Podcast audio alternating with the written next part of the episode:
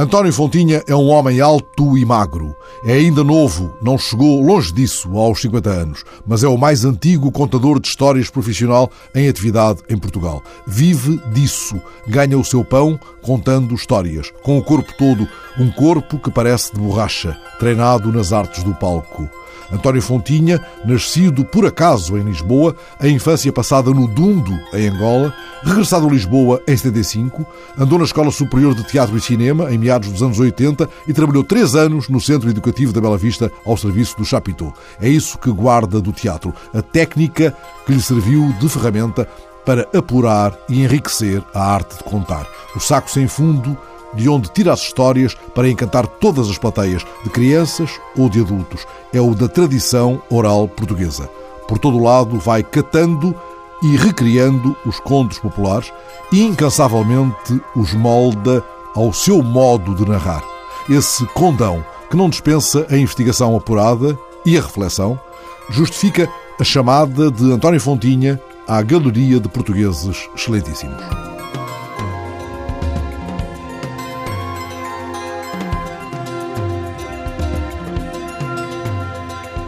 Conversamos ao fim de tarde na casa de António Fontinha, em Adaperra, na zona rural de Mafra.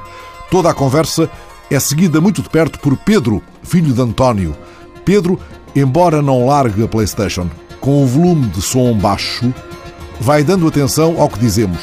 Ele há de surpreender-nos, já no fim da conversa, permitindo um rodapé feliz para esta emissão. Entretanto, ocorre-me que o nome deste lugar, Adaperra, é capaz de ter uma história e que talvez António Fontinha a tenha já contado algures numa escola ou numa biblioteca nas suas andanças pelo país. É que há nomes de lugares que têm uma história. Este A da Perra, ou A da Perra, não sei como devo dizer, tem uma história? Tem, tem. Eu também não sei dizer, como eu não sou natural desta zona, também não sei se é a da Perra, se é da a da Perra. Também não sei. Mas sei a história, porque foi das primeiras coisas que me impressionou. A história é muito simples. Então parece que quando foram comprados estes terrenos, esta grande zona para fazer a tapada de Mafra, tiveram que ser comprados a muita gente. E como era o rei que os queria, era relativamente simples, eram bem vendidos e foram todos bem vendidos, menos um. Era uma velhinha que dizia que não, e que não, e que não, e eu não saio daqui, eu não dou isto a ninguém, nem vendo, nem coberto de ouro, nada. E o rei pediu, pediu, pediu, até que a certa altura já não havia hipótese. E o que é que aconteceu? Se ela não queria sair a peso de dinheiro, teve que sair na mesma. E ofereceram-lhe um outro pedaço de terra que ela não queria, mas pegaram nela, tiraram-na dali de onde estava e puseram-na aqui, onde nós estamos. E então é este sítio por onde puseram a velhinha para poderem conseguir construir a tapada de Mafra, que não sei se é verdade, se é mentira, chamaram-lhe a da Perra. Esta é a terra daquela mulher que não quis sair daquela outra terra. Pirra quer neste caso dizer teimosa, casmurra, e já contou esta história numa das suas sessões? Nunca, nunca, nunca, nunca. Isto é o sítio onde eu vivo, não é, não é, nunca chegou aí ainda. Mas havendo nomes de lugares que transportam histórias formidáveis, já aconteceu que ao chegar a um desses lugares comece por pegar na história que eles contam? Nunca, nunca, nunca. Essa é uma matéria que tem a ver com a minha identidade. Ou seja, eu não sei muito bem como é que fui, acabei por chegar a ser contador de histórias, mas tudo o que é localização, aquela terra, aquele espaço, passou-me um bocadinho ao, ao, lado e ainda me passa. Exatamente porque eu sou um tipo que tem um problema de identidade. Durante muitos anos eu perguntava de que terra é que eu era, a mim próprio, e não me sabia responder. Neste momento eu estou-me a enraizar aqui nesta terra. Ou seja, está aqui um filho aqui ao lado, está uma outra filha que está a estudar, minha mulher está fora e tal. Estou-me a enraizar agora e então, agora, eventualmente daqui a uns 10 anos, se me fizer essa pergunta, eu posso dizer: olha, já comecei a contar, se calhar a da perra, se calhar aqui algum, o sobreiro, que é ali de onde veio a minha mulher, a achada e tal, e começo a criar um imaginário em torno deste sítio onde eu me estou a enraizar. O sobreiro ali perto há uma senhora do O, que é uma senhora grávida. Ah, estava outra história, caramba. Essa é fantástica, a do arquiteto. É. E havia ali aquele Franco, o escultor, o mestre escultor, que também fazia histórias com as mãos.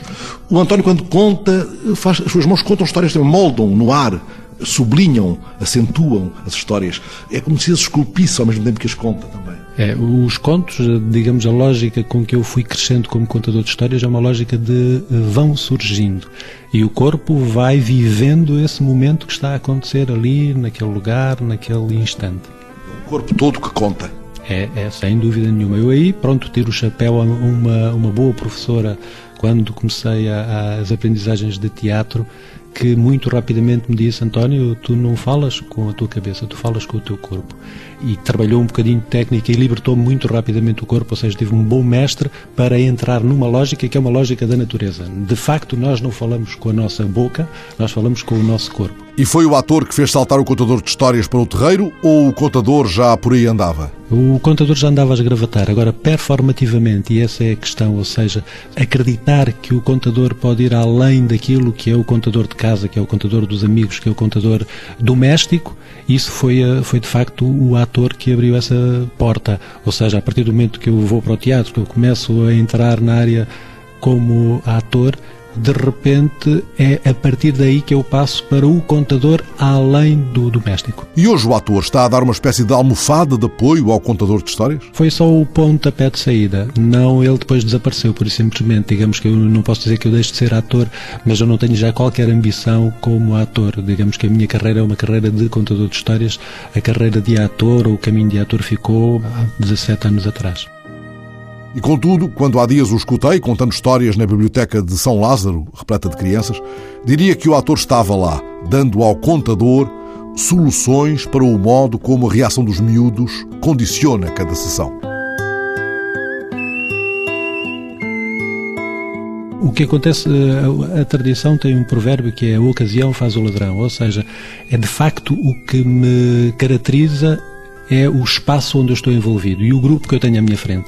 Digamos que eh, uma prestação performativa, ou seja, estar a contar histórias de gente que não me conhece, a maioria das pessoas que ali estavam, por exemplo, na biblioteca não me conhece. É uma, uma prestação performativa, que é o primeiro momento de chegar às pessoas. E depois nós vamos começando a conversar com elas, vamos vivendo aquele momento, vamos vendo até onde é que aquilo vai dar, e tudo isso já é toda uma, uma lógica do contador de histórias. A voz e o corpo a atitude performativa de facto é uma, uma aprendizagem técnica e depois há toda uma outra identidade, que é a identidade do contador de histórias que é construída lentamente e da mesma forma que eram construídos os caminhos ou as, quanto a mim, as carreiras dos contadores de histórias, de há 100 anos atrás, a única diferença é que eles não iam para bibliotecas como a de São Lázaro. Ou seja, digamos que os contadores de histórias da tradição, que nós temos memória de ouvir falar dessas pessoas, às vezes quando eu faço recolha de contos, lá falo com alguém que me dizia ah, você devia ter vindo cá para há uns 30 anos, porque havia ali uma senhora que contava que era uma beleza, ou seja, contava em caráter particular para aquela comunidade, em termos domésticos, ou seja, nunca foi chamado para ir a uma biblioteca, nunca foi chamada, olha, para estar a dar uma entrevista na, na rádio, por exemplo, ou seja, não foram colocados em posições de, de espetáculo, de ribalta, da frente. Eram sempre gente que estava na retaguarda para a comunidade, que tinha uma relação, um vínculo afetivo poderoso, que as suas histórias eram ouvidas, eram tradição oral e permaneciam orais àqueles a quem as ouviam, que as recordavam com saudade, mas que não tinham palco, por assim dizer. Esse modo antigo de contar tinha, presumo e pergunto, uma dupla função, a de entretenimento e a de passagem de conhecimento. Hoje, depois de um hiato prolongado, permanece essa possibilidade em aberto? É uma possibilidade em aberto. Agora, digamos que todo o espaço, ou seja, a, comunidade onde fazia todo sentido esse, esse tipo de, de saber, o tal saber de experiência feito o saber da vida, Hoje em dia, os canais é como se tivessem desaparecido. Ou seja, os homens que se encontravam na taberna tinham um determinado tipo de relacionamento, as mulheres que estavam em casa e tinham um determinado tipo de relacionamento, as situações festivas, cíclicas, etc. Tudo isso, digamos, desapareceu do dia a dia praticamente. Os serões de familiares praticamente desapareceram. E o que acontece é que há uma, uma demanda de reencontrar esse espaço naquilo que ele tem de significante e, por exemplo, aquilo que nós vimos na biblioteca no outro dia tinha também um bocadinho disso. Ou seja, a minha prestação era também, no fundo, ao estar a conversar com as crianças, com os mais velhos, eu estava a contar uma história, mas estou também a tentar estabelecer uma ligação. E essa atitude de estabelecer ligações, essa atitude de terem atenção àquele que fala e depois fala ao outro e acrescenta isto, e muita gente a escutar, a escutarem-se uns aos outros, esse tipo de lógica é um tipo de lógica que as sociedades modernas estão em busca estão à procura, exatamente porque o desenvolvimento de centenas de anos, digamos toda a industrialização eh, que, que se impõe, ela veio rebentar um bocadinho a Ocidente com uma lógica de proximidade.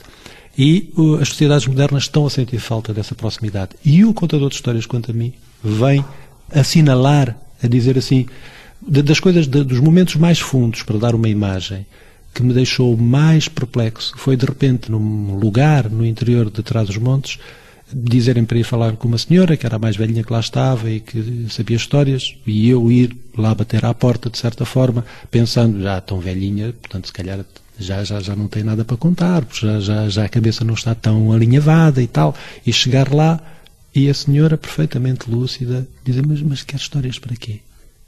E ah, sabe, eu conto histórias, estou a fazer uma recolha de contos tradicionais, vou ficar guardados na biblioteca, mas, mas isso serve para quê? E ela sabia muitas. E o que era incrível era que cada vez que ela contava mais uma, eu via que ela se questionava. Porque para ela era como se esse mundo estivesse guardado há 60 anos atrás, que era exatamente a idade do filho mais novo com quem ela vivia que estava perfeitamente banzado depois da segunda visita que ele foi assistir. E ele dizia: Sabe, eu já há mais de 50 anos que não ouvia a, minha mãe contar histórias destas. Estamos num lugar no interior de Safres, no interior atrás dos montes. As coisas mudaram em todo o país, em todos estes recantos pequenos. E então a senhora estava muito perplexa e toda contente, cada vez que a visitava, contava mais histórias, contava mais, mas sempre olhando para mim, olhando para mim e à volta e meia, naquelas passagens mais dos contos maravilhosos, assim, mais estranhas, do desencantamento e do, dos príncipes, etc. O senhor acredita nisto? E eu ficava assim muito calado, assim com o microfone na mão, como a gravar, e ela dizia, ai credo, isto não tem pernas nem caminho. Não tem pés nem cabeça. Exatamente. E depois continuava a contar a história. Que aquela, aquela parte dessa história estava a inventá-las? Que ela introduzia elementos da sua própria fantasia? Ou que é. respeitava um filão antiquíssimo? Respeita um filão antiquíssimo. Digamos que os grandes informantes, eles, eh, é tal história, quem conta um conto acrescenta um ponto. Um ponto é a respiração, é a lógica de cada um, é o olhar de cada um. Agora é um ponto. O conto são frases, palavras, muitas coisas. A respiração nós mudamos, mas o filão é o filão da tradição. Há uma crença profunda, mais da, daquelas pessoas que têm maior património dentro de si, de que de facto estas histórias que estão a contar, por alguma razão, elas não foram esquecidas. E estão na cabeça em termos de tradição oral. Nós hoje já temos, temos os arquivos, temos todos os documentos escritos, temos muita, muita coisa aonde podemos ir procurar, mas os antigos não tinham memória acima de tudo. E a qualidade dessa memória era muito diferente diferente. Quando se ouviam uns aos outros, eles sabiam bem quem eram os bons informantes e diziam: Olha, vai falar com tal. Ah, mas aquele também me contou assim, mas vai falar com tal. As pessoas sabiam quem é que eram os detentores, em termos de rigor, da memória antiga. Quando fala desses detentores da memória antiga, está a falar de um acervo que escapa ao filão do Teófilo escavou, por exemplo? Ou os Grimm? O que acontece é que, por exemplo, quando nós falamos Grimm, Grimm é a Alemanha há 200 e tal anos atrás, que era muito diferente. E os Grimm trabalharam em termos de literatura. O Teófilo, por exemplo, que falou, é 100 anos atrás para nós portugueses e foi extremamente importante que uma pessoa com o prestígio do Teófilo, que chegou a ser Presidente da República, de repente fizesse recolha de contos. Agora, tudo isso ainda é, é assim com uma peneira muito larga. Nós hoje ouvimos contar uma série de histórias, temos que procurar muito, porque já não há quantidade de informantes, de, hoje, de gente sábia como havia o Leite Vasconcelos falava, quando tinha dúvidas, ia falar lá com um velhinho, que para ele era um filósofo grego. E ele lá ia bater à porta daquele, fazer-lhe as perguntas, que era um senhor que vivia lá isolado. Ora, gente dessa já é muito difícil de encontrar hoje em dia. Mas quando encontramos, tem o mesmo, a mesma qualidade de saber e uma qualidade de saber, de facto, com muitas coisas que passaram ao Teófilo e que passaram a outros investigadores daquela época, porque havia muito material da tradição oral que ainda não estava acessível. O que é que eu quero dizer com isto? Quero dizer que havia muitas coisas que eram difíceis de entender e eu compreendo isso porque as primeiras recolhas de contos que eu fiz, contos tradicionais, eu tinha como referencial o material do Teófilo, do Leite, etc. E então recolhi uma série de contos. e ficaram para aí uns 30 ou 40 de fora. Eu hoje sei que aquilo são contos, eu hoje conto algumas daquelas histórias que na altura, quando as ouvi, disse isto não tem interesse nenhum. Ou seja, nós continuamos a descobrir muita coisa. A cultura popular, a sabedoria da cultura popular é extremamente complexa. Há muitos estudos. Há um homem interessantíssimo, que é um bocadinho o herdeiro, de certa forma, do Leite Vasconcelos, e que fez editar uma série de material ao nível dos contos, e não só, que é o Manuel Viegas Guerreiro. E ele dizia. Algarvio, é? Exatamente, o Algarvio. E ele dizia exatamente isso. A, a cultura popular, ou seja, os contos tradicionais, a cultura, e aqui já não lhe ponho popular nenhum em cima, a cultura é complexa a sabedoria é como os provérbios. Às vezes há pequenos detalhes que não ligamos, mas que são extremamente significantes. Isso implica entendermos a atitude com que são ditas, a forma como são ditos e o, o jogo, a brincadeira. Há quem sustente que os provérbios são, de um modo geral, conservadores, até mesmo moralistas. Isso decorre, quanto a si, de uma atitude preconceituosa? Para mim é natural que há qualquer coisa de preconceito nessa ideia. Há hoje e sempre houve, porque o que acontece é que não se deixa uh, fechar o provérbio quando ele é bem dito. Não nos esqueçamos, e a questão é sempre a mesma, é que isto é tradição oral. Palavras leva do vento. Ou seja, quando alguém diz, um velho, por exemplo, está entre outro um grupo de homens, e de repente está aquele assunto e há um velho que diz um provérbio. Alguém se sente ofendido e diz, ah, você está a dizer isso é para mim, não é? Você... E o velho não vai dizer nem que sim nem que não. Se você quiser enfiar a carapuça, enfia. Eu só estou a dizer uma coisa que se diz. Ou seja, a moralidade não faz sentido num texto oral. Normalmente essas coisas, num bons conversadores, conversam. E cada um aprende aquilo que é possível aprender. Há uma ambiguidade necessária. Absolutamente necessária, absolutamente característica da tradição oral. Nós não a podemos prender, não podemos dizer não é isto, não é aquilo. Ah, dizemos naquela época. Naquela, há 200 anos atrás dizia-se que o sentido era aquele. Quando ficou em texto escrito, nas fábulas, ficou assado. Mas a realidade não é essa, porque é oral. Eu próprio conto um conto que naquela situação as pessoas vão ter uma leitura e noutra situação possivelmente vão ter outra leitura, porque o enquadramento é determinante. Há essa margem de apropriação. Há essa margem de apropriação que é a tal confiança que eu posso dar a um contador mais do que a outro contador. Eu já acho, ah, é engraçado que ele dá aquela volta para ali, mas ele está a olhar para aquilo. Ou seja, tudo isso é, digamos que, quem manda é mais o escutador do que o contador. O contador, se for sensato, ganha o escutador. Se não for sensato, pronto. Pelo menos que tenha a qualidade de contar a história como ela é. Escuto e imagino um fio condutor. Lá atrás, a fonte, se assim posso dizer, o poço sem fundo de onde a história irrompe. Depois, o contador, que lhe pode acrescentar nuances de sentido, modos de dizer. E depois ainda, o escutador, que se vai apropriar da história e faz dela ferramenta para o que lhe aprover. Este é o percurso? Este é o percurso para mim, claramente. É um percurso de apropriação e é um percurso de jogo. Ou seja, já viu que dentro desses movimentos todos que reportou, há muito jogo, há muita brincadeira, há muita leitura, se nós quisermos, a leitura de A sobre o que B diz, a reinterpretação, a leitura daqueles que vão ouvir a reinterpretação. Esse jogo é um jogo que implica envolvimento. E a tradição oral pede isso, envolvimento. A oralidade pede investimento afetivo. Isso que acaba de dizer remete para o momento do primeiro embate entre o contador de histórias e a sala cheia de ouvintes mais ou menos ansiosos. Esse é o momento em que se estabelece, ou não, uma empatia, em que se inicia um jogo de sedução entre aquele homem sozinho que dá o peito às histórias, correndo o risco de ouvir ruídos perturbadores, pois significam desinteresse pelo que está a contar. Já lhe aconteceu sentir que a sala está conquistada ainda antes da primeira frase, ou é quase sempre preciso contar uma ou duas histórias para chegar mais perto daqueles que foram escutá-lo? Eu gosto mais de me deixar surpreender pela sala. Eu faço uma avaliação. Aquilo que a experiência me vai trazendo ao longo dos anos é a qualidade da avaliação daqueles que ali estão. Agora, não é uma avaliação racional. Nos primeiros tempos em que eu fazia uma avaliação racional e quando avançava pensava que não, é por aqui que eu devo ir, eh, muitas vezes dei com os burros na água. Eu hoje dou menos com os burros na água porque a avaliação que eu faço é, não, esta é a história que eu quero contar. E eu não sei exatamente porque é que é esta que eu quero contar. Ou eu quero começar por aqui e vou começar desta forma. E começo e depois logo vamos vendo. Logo vamos vendo, ou seja, há uma relação com quem está que se vai revelando segundo a segundo, muito lentamente. Nós vamos desfiando o nosso novelo, vamos vendo como é que a sala reage como é que ela se vai encaixando. E aí nós fazemos a avaliação no final.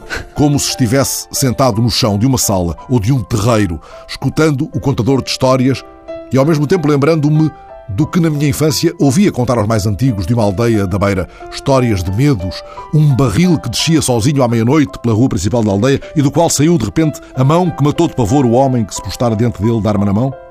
As luzes que bailavam na encosta do pinhal e não eram pedilampos. De onde teriam eles recolhido essas histórias? A do homem que, encontrando uma cabrinha numa encruzilhada e levando-a às costas, teve de a soltar de repente, pois aumentava terrivelmente de peso, ao ponto de explodir, desaparecendo no ar? Tantas são as pontas soltas que aprendem à história da Dama Pé de Cabra. A do louco com fama de santo que chegava ao povoado debaixo de enormes temporais completamente enxuto. É importante perceber se estas histórias fazem parte da experiência de vida daquela comunidade ou se saíram do mesmo poço sem fundo onde o António Fontinha as vai procurar? É importante quando nós queremos saber utilizar essas ferramentas. Ou seja, um contador de histórias, quando vai cavando, cavando, cavando, é bom ele organizar-se, porque senão ele fica perdido entre 10 mil coisas à sua volta. Agora, quando ele partilha, isso não é importante. Quando ele partilha, ele tem que interpretar uh, aquilo que está à volta e de repente vem uma ideia à cabeça e ele segue por ali fora. Há dois caminhos diferentes. Um é o caminho de, da cultura, da aprendizagem, da acumulação, do entendimento, do discernimento, se nós quisermos. E depois há outra coisa, que é a partilha. Para mim, como contador de histórias, a partilha é determinante. Agora, os anos vão sucedendo e à medida que nós vamos lendo, vamos conversando, vamos naturalmente encontrando gente de maior cultura à nossa volta. E, de repente, para mim é muito diferente estar a falar com alguém que tem um entendimento mais profundo do que com alguém que tem um entendimento menos profundo. Com alguém que mistura com bugalhos ou com alguém que não mistura com bugalhos. Quando nós fazemos, lá está o trabalho de recolha com os contos tradicionais, eu fui muito lentamente percebendo que os melhores informantes, as pessoas que mais sabiam sobre isto, normalmente eram as mais caladas. No, normalmente não eram aquelas que diziam, ah, se quiser eu conto-lhe uma história. Não, eram pessoas que ficavam caladas, por simplesmente. Eu é que tinha que chegar lá, falar com elas, perguntar, e depois as pessoas logo diriam, se, logo viam se me contavam ou se não contavam. Nos contos tradicionais, neste tipo de narrativas mais maravilhosas, mais mágicas, há um maior silêncio. E esse maior silêncio tem a ver com, mas você vai contar isto para quê? Que sentido é que isto faz? Porque não eram coisas que eram contadas de qualquer maneira efetivo. Há uma construção que é uma construção que tem a ver com elementos mágicos. Eu um dia li, eh, fiquei muito surpreendido no Algarve, eh, num livro de, do de Oliveira, lá está com as lendas, portanto começamos com as lendas, estamos a chegar outra vez às lendas, que são materiais eh, mais complexos porque têm uma localização geográfica, e de repente o de Oliveira andava, ele escreve um livro sobre lendas algarvias, e andava lá atrás de umas velhotas que lhe diziam que eram assim muito supra-sumo naquele lugar. E sempre que chegavam lá as velhotas mandavam-no à fava. E eu sei o que isso é, porque também já fui ter com velhotes que me mandaram à fava. E na volta até sabiam. A questão era mais eu chegar lá como deve ser e estar na hora certa, no sítio certo e fazer a pergunta certa. E o Ataíde reporta que uma dessas mulheres, quando ele conseguiu de facto falar com ela, olhou para ele nos olhos e disse-lhe: Mas você quer isto para quê? O mais certo é você ainda ir encravar mais as desgraçadas que já estão encravadas. Isto é uma coisa estranha, porque Havia gente que era muito bom narrador de lendas e que poderia falar daquela situação ou daquela situação, que são situações mágicas, mas isto não é para falar de qualquer maneira, em qualquer sítio, aos pontapés, porque isso só vai aumentar o sofrimento. Mas que tipo de sofrimento é que ela estava a falar? Ela acreditava mesmo em Mouras Encantadas ou era o quê? O quê? De repente, é esta dúvida, esta área de, mas estamos a falar de sobrenatural. As lendas mexem com o sobrenatural. Há bocadinho, quando falou daquelas coisas que passavam da cabra às costas, estamos a falar num mundo que vivia próximo da natureza. Na natureza há muitas coisas que nós não entendemos. Nem temos que entender, temos é que saber viver com elas. E saber viver implica essa zona de não de conforto, uma zona de mexe com os medos, com as angústias, mas é extremamente real. Mexe com o desconhecido, com os mistérios, a água mais funda do poço das histórias onde mergulhou a nossa infância. A infância de António Fontinha quase não tem Lisboa, mesmo se ele nasceu em Lisboa. Que Lisboa é, afinal, a da sua infância, António Fontinha? É Lisboa de, de, passagem, de viagem, ou seja, a minha mãe já fez as contas, nós somos quatro filhos e o terceiro e o quarto ela quis que nascessem em Portugal. Os dois mais velhos nasceram em Angola e então ela fez as contas e viemos cá de férias para nascer o número três, que sou eu, António. Nasci e com três meses de idade já estava em Angola outra vez, portanto, aonde vivi até aos oito anos. Portanto, Lisboa foi só o sítio onde a minha mãe veio, pronto, dar-me à luz. A infância de António Fontinha corre no Dundo na Lunda, a região dos diamantes, em Angola. A sua infância é uma espécie de diamante burilado pelas histórias que escutou na Lunda. Havia contadores de histórias em redor da sua infância, António? Boa questão. Aí está um mistério. Eu só vou resolver esse mistério possivelmente quando lá for. Não sei. A única coisa que eu sei objetivamente é que o contador de serviço em Angola era a minha mãe. E as histórias que ela contava eram histórias mais ou menos dessas que me relatou eh, da infância dela em Chaves, traz os montes. Portanto, eu estou no nordeste de Angola, na Lunda, no Dundo, e estou a ouvir a minha mãe contar aquilo que tinha sido a infância dela em Chaves, Nantes, em Trás os Montes. E depois, eu acompanho o meu pai. O meu pai não era propriamente muito de histórias, porque ele, pronto, também teve uma infância fora da família, de certa forma, e depois vai para Angola. E então com o meu pai é diferente porque ele está a trabalhar no Museu do Dundo e ele faz muitas entradas, portanto, junto da, da população. O Dundo era uma, uma, uma espécie de uma aldeia onde viviam todas as pessoas que trabalhavam na Companhia de Diamantes de Angola e os povos locais, ou seja, os Chocuas, viviam nas suas aldeias. O meu pai, como estava no museu, ia muitas vezes às aldeias e eu lembro-me, tenho memórias de criança, de acompanhar o meu pai. O meu pai ia com os homens e eu ficava com as crianças. Andava por ali a brincar, lembro das brincadeiras. Lembra-se dos seus amigos Chocuas, desses meninos Chocuas? Lembro-me de brincar com eles. não, não, não tenho este amigo ou aquele, porque ele circulava entre várias aldeias e, portanto, chegava lá, mas era, era como as crianças, as crianças chegam lá e já são amigos deles todos e já andamos todos de um lado para o outro. O que é que se brincava nessas aldeias?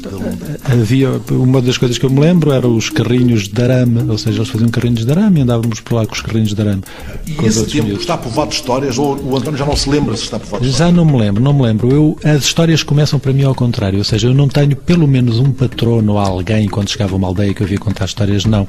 Não há, isso não há, há a minha mãe. O que acontece é que a identidade é construída aí. Eu, não, eu aí não havia propriamente um alguém que me marca com as histórias. Há o contrário, há a ausência. Quando eu aos oito anos chego a Portugal, eu fico muito isolado. Eu venho viver para Oeiras, prédios, e de repente há ali um, uma ruptura profunda. Eu lembro-me em criança ficar horas sentado a pensar se eu tinha vivido um sonho ou se eu tinha vivido uma realidade. Porque a vivência do mato para mim ficou com caráter de sonho. Aqui em Portugal eu não encontrava nada disso. E essa é a primeira ruptura. E é essa ruptura que eu depois vou começando a tentar encher muito lentamente, daqui desta forma, daquela da outra, porque não havia nada que me fizesse lembrar em Portugal a minha infância até aos oito anos.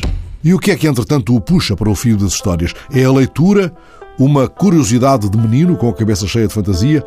É um professor que lhe revela livros surpreendentes?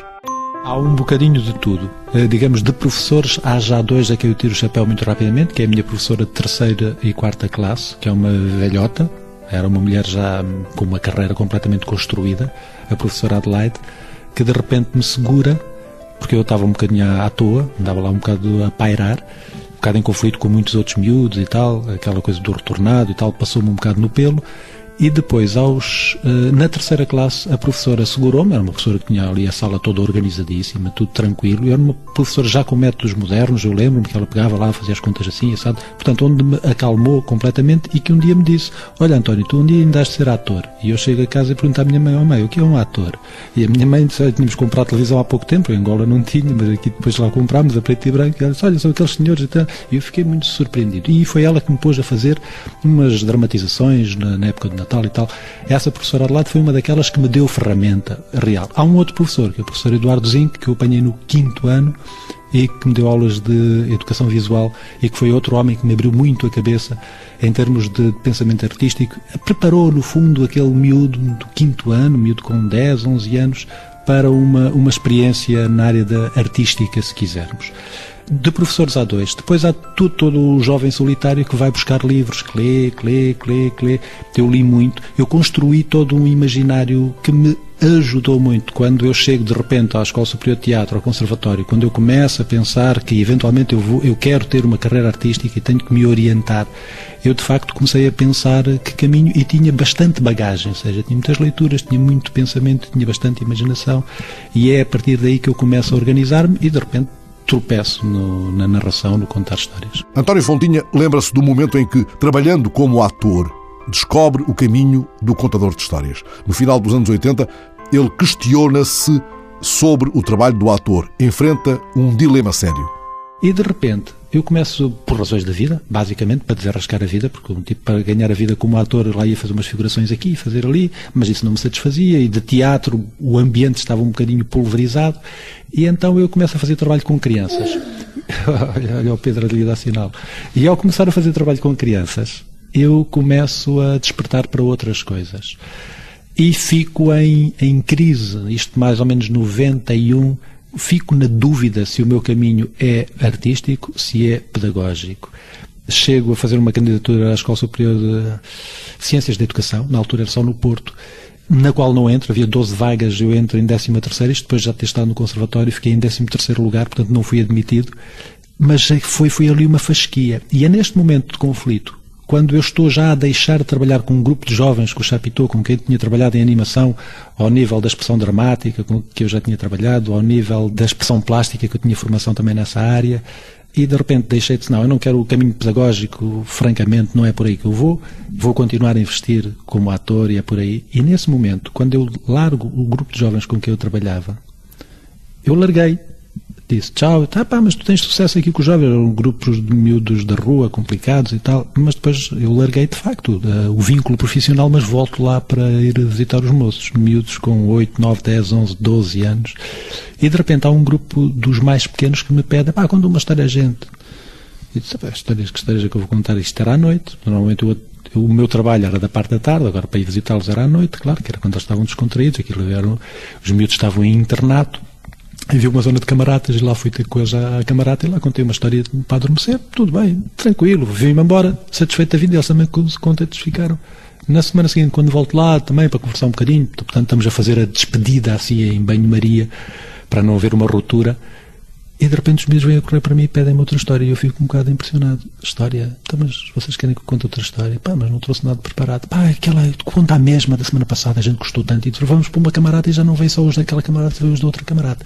E dessa segunda vez eu já saí de lá a pensar o que é que se passou porque já estava a observar, de repente os moços estavam todos calados e que eles não costumavam estar calados.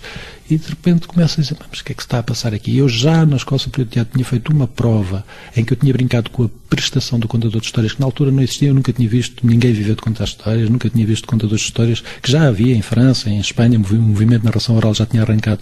Mas em Portugal eu não tinha chegado, eu nunca tinha visto. Portanto, não há uma representação de contador de histórias como aquilo que hoje sou representação para uma série de outras pessoas que me veem. O que acontece é que eu comecei a ponderar: o que é que é isto? Que brincadeira é esta? Depois, na terceira semana, já fui, já levei mais qualquer coisa preparado, já contei a história dos miúdos e já comecei a pensar. E aqui as duas coisas estavam casadas, ou seja, a prestação performativa estava lá, os recursos de, de ator em que eu tinha trabalhado estavam lá, mas estavam lá de uma forma completamente diferente daquela que eu tinha trabalhado. Ou seja, não decorava texto de coisa nenhuma, não ensinava nada, estava simplesmente a contar uma história. E aquilo funcionava. E depois os contos, quando eu começo a ler os contos tradicionais, não tinha a natureza interventiva que tinha a maior parte dos textos teatrais. Então havia todo um mundo ali surpreendente a cutucar-me. Pronto, é onde começa a brincadeira. E como é que se organiza esta brincadeira tão séria que é a sua vida? É um andarilho com agenda? E como é que sobrevive um contador de histórias em tempo de crise? Eu continuo a achar surpreendente como é que eu consigo continuar a viver desta atividade num tempo tão difícil como este, como é que eu continuo a ter gente que me paga para contar histórias? Simplesmente. Já não tenho a demanda de trabalho que tive, já não tenho eh, os orçamentos tão altos como tive, ou seja, já, já não é tão rentável como foi o meu trabalho, mas dá para os gastos. Ou seja, tenho filhos consigo aguentar a minha vida e consigo ir tendo trabalho. Não há nenhuma organização, não tenho ninguém, não tenho nenhum promotor artístico, não tenho ninguém, nenhum agente, nada. Mas as pessoas pegam no telefone, telefonam. Hoje isto é muito direto, hoje vão, mandam um e-mail. E como eu há, há cerca de 20 anos que circulo por todo o país, se não é A e B que se lembra, se não é B é C, se não é C é D, se não é uma escola, é um jardim de infância, se não é um jardim de infância é uma biblioteca, se não é uma biblioteca é uma associação de pais, se não é uma associação de pais é uma coletividade. Alguém se lembra, dá-lhe na ideia, manda um e-mail, pergunta ao preço, o preço está dentro da possibilidade e avançamos para a frente. E como é que alguém tão respeitado pelos seus pares, tão apreciado por quantos escutam as suas histórias, não tem uma janela, uma que seja na televisão? Isso mataria talvez a galinha dos ovos de ouro? Não sei. Agora, uma coisa eu sei, eh, nunca aconteceu. E o que aconteceu na relação com a televisão foram sempre situações muito pontuais e muito. onde eu percebi claramente que a televisão é de facto um meio de, de massas fortíssimo para divulgar, mas aonde é preciso conhecer a linguagem. A linguagem da televisão é uma linguagem com características muito próprias, não é a minha praia, objetivamente. A única vez que eu estive a contar sei dizer aquelas passagens às vezes em programas e tal, contar uma laracha ou outra, é assim muito na, na conversa. A única vez que contei, que ficou gravado e que volta e meia eles passam no zigue-zague, eu estava a contar para três câmaras eles disponibilizaram um PowerPoint que lá ficou pendurado, porque isso não faz sentido para mim, e eu saí de lá bastante insatisfeito, porque, mas não é insatisfeito com a televisão, é satisfeito, insatisfeito com a situação de estar a contar para três câmaras. Os cameramentos eram três pessoas simpáticas, rimos, divertimos uns com os outros, mas não é propriamente esse o meu alvo quando conto histórias. E estas novas ferramentas tecnológicas, isto que foi entretendo o seu filho Pedro enquanto conversamos, já alguma vez usou uma PlayStation como material de trabalho? Já aproveitou um destes jogos? Que jogo é esse, Pedro? Este é o jogo do Sonic. Nós fazemos corridas, jogos, lutamos, mais nada. Você que conta histórias a crianças da idade do seu filho Pedro, não sente, António Fontinha, a necessidade de perceber estes códigos? Não, eu sinto necessidade de perceber outros códigos, que são esses outros códigos que eu tento trazer para estes miúdos, que é a surpresa. A minha grande surpresa quando comecei a contar histórias, já nos centros educativos, mas depois quando saí, quando comecei a ir para as escolas etc, e para todo o lado, é que, apesar de tudo isto, os miúdos, quando chega alguém que conta uma história, os, os miúdos, os graúdos, qualquer um, quando alguém está a contar uma história bem contada, as pessoas gostam de escutar. Há um prazer na escuta que é, é iniludível. E é essa recuperação desse prazer ao qual eu me tenho dedicado. E por alguma razão o Pedro ficou aqui a ouvir-nos enquanto ia matando inimigos virtuais. Quantos é que mataste? Ana, um 60. Matou 60 enquanto nós conversámos, mas não perdeu nada do que nós dissemos, pois não, Pedro? Ouviste não. tudo o que nós dissemos? Uhum, sim. Sim? Podem coabitar estas duas linguagens? Completamente. Eu acho que estas duas podem e devem, porque é a realidade que nós temos à nossa volta. A minha luta é que uma realidade que aparentemente não interessa esteja por perto, que é esta de contar histórias simplesmente. Pedro, qual é a história mais bonita que o teu pai costuma contar? O Pedro, cujos dedos são heróis que devoram figuras verdes no ecrã da PlayStation, diz que é a história do passarinho. O passarinho ficou em casa e depois ele foi com os outros para um sítio, mas depois ele ficou perdido e depois ele ficou dormiu e depois e depois um, um, ele ficou preso numa árvore com o pezinho e depois foi lá uma velhinha e depois ele estava a dizer assim não bruxa, não bruxa não, espera, só te vou tirar daí o pé é assim Achei engraçadíssimo. Ele, é, isto é um conto da tradição oral portuguesa. Claro que eu ouvir assim não o vai reconhecer. Mas já está a criança a apropriar-se do imaginário tradicional. Só para, para vocês se encantarem, eu posso dizer que esta é a história do Rouxinol. Esta história começa, eu normalmente começo a contá-la cantando.